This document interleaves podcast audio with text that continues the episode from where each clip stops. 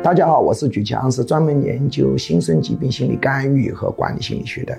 今天我们继续讲催眠短课。当然，催眠是一种技术性的课啊，它需要现场学习、课堂学习，但是理论学习也是必要的。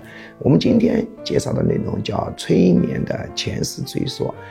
催眠的前世虽说是一个比较普通的一种催眠，但是大家对这种东西很感兴趣。其实真正高端的催眠是通过催眠控制血压，通过催眠干预心脏跳动过速等等，那才是高难度的催眠。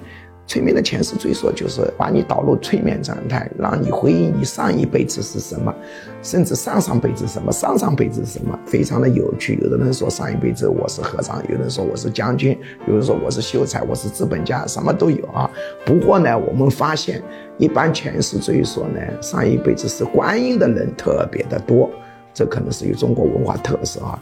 那么，有的宗教呢，就把这个催眠的前世追溯来认证人有轮回，但事实上可以讨论，可以争论啊。但是我个人不认为，因为为什么？常常我一个啊现场啊，假定五百人的一个催眠，集体催眠前世追溯，一般呢至少有十个人是观音。那么我想。大家都是观音，那观音哪有这么多呢？所以我想可能还是没有什么轮回吧。